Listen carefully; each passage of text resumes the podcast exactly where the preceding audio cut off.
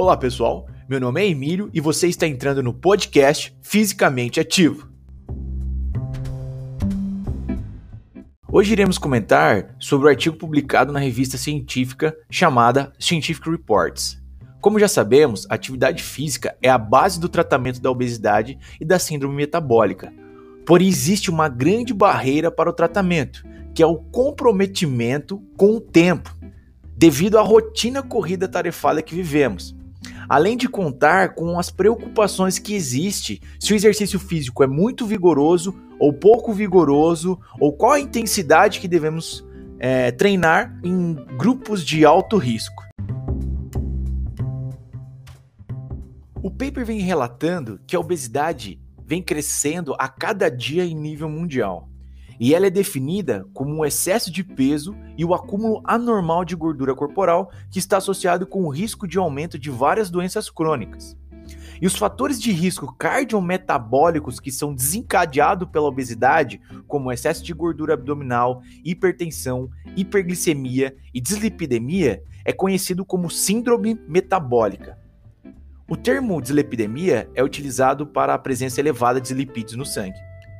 Bom, além disso, como podemos observar em pesquisas recentes que vem acontecendo, a obesidade e o desequilíbrio metabólico pode aumentar a probabilidade de infecções virais, como a gente vem vendo aí uh, com o Covid-19.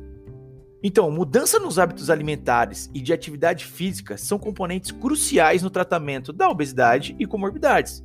No entanto, apesar de grandes evidências e comprovações dos benefícios da atividade física para a saúde e das consequências negativas do estilo de vida sedentário, a maioria dos indivíduos obesos não estão atingindo o nível mínimo recomendados de atividade física.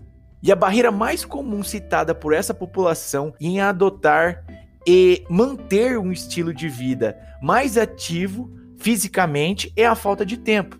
E eu gosto de dizer que isso é uma percepção de falta de tempo. Neste contexto, o treinamento intervalado de alta intensidade, mais conhecido como HIIT, tem sido uma opção de exercício atraente e mais eficiente na questão de tempo, quando comparados com aqueles treinamentos tradicionais, contínuos, de intensidade moderada, como corrida, que são tipicamente prescritos para a perda de peso. Mas qual a diferença entre esses tipos de treinamentos?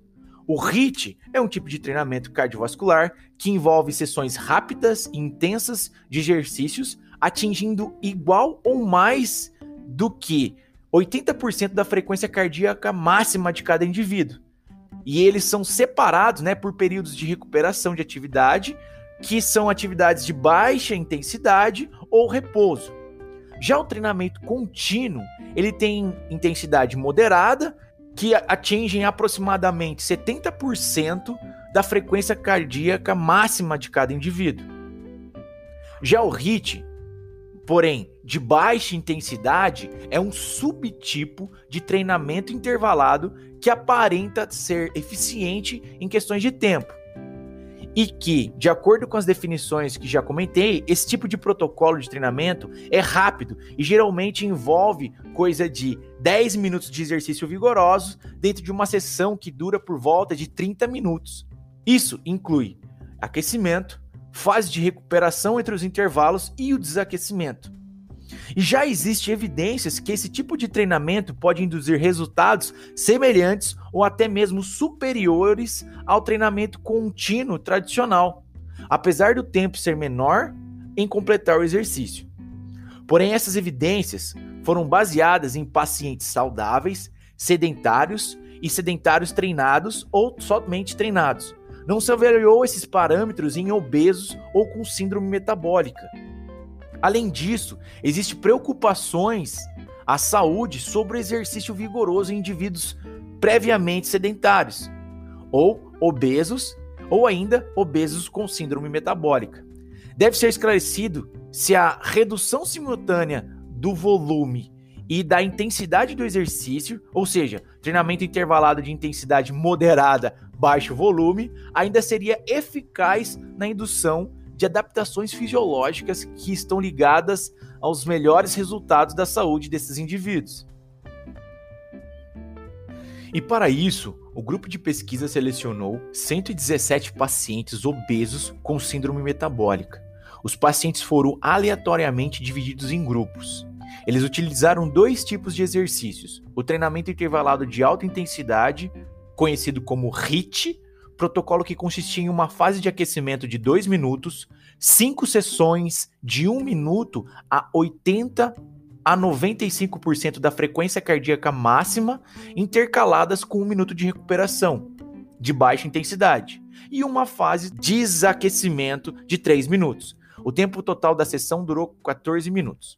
Já para o treinamento intervalado de baixa intensidade, vamos abreviar aí como MIT com M, o protocolo foi projetado da mesma forma, ou seja, 2 minutos de aquecimento, 5 sessões de 1 um minuto de exercício, intercalados com 1 um minuto de recuperação de baixa intensidade e 3 minutos de fase de desaquecimento. Tempo total de 14 minutos com exceção de que os participantes atingiram uma intensidade de exercício na faixa de 65 a 80% da frequência máxima durante todas as sessões. Também teve o grupo controle, que não praticou exercício. Esse tipo de grupo é para os pesquisadores terem uma base, um valor padrão de resultados, para depois poderem comparar com os pacientes que praticaram exercício. Todo o tratamento durou 12 semanas. Eles observaram que depois de 12 semanas não houve diferença significativa na perda de peso corporal. Porém, as reduções na circunferência de cintura foram significativamente maiores no grupos que praticaram exercício. Ainda, o grupo HIT obteve uma maior redução quando comparado com o controle.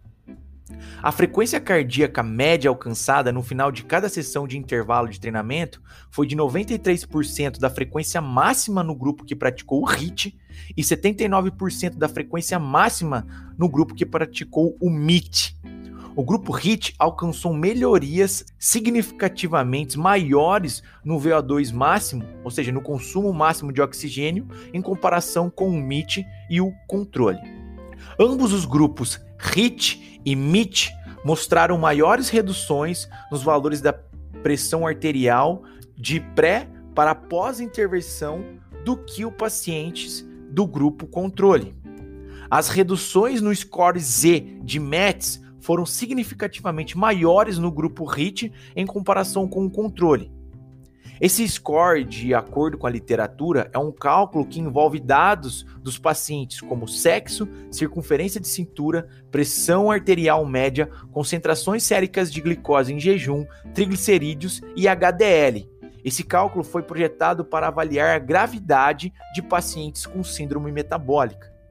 Interessante que os autores discutem que, por mais que os dados indiquem que o HIT parece ser bem tolerado e aceito por populações de alto risco, o exercício de alta intensidade pode não ser aplicável a alguns pacientes devido a determinadas contraindicações médicas ou falta mesmo de motivação, exigindo então um desenvolvimento e avaliações de programas alternativos de treinamento intervalado menos intensos.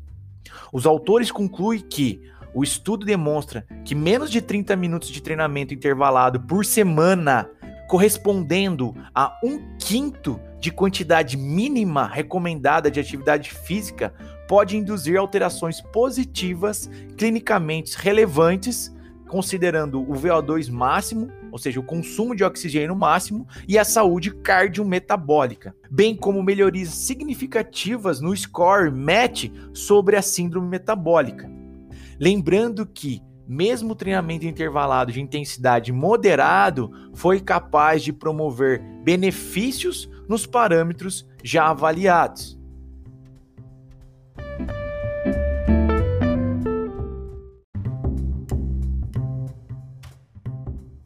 Legal, né, pessoal? Então isso mostra que dependendo do indivíduo que a gente está lidando, dependendo do paciente que a gente está lidando, uh, existem prescrições mais detalhadas e prescrições mais adequadas a dependendo do tipo de doença ou dependendo do tipo de situação que a gente está cometido ali. E como todo remédio, como todo tratamento, existe uma dose a ser prescrita. Mas essa dose vai depender da situação que o paciente se encontra.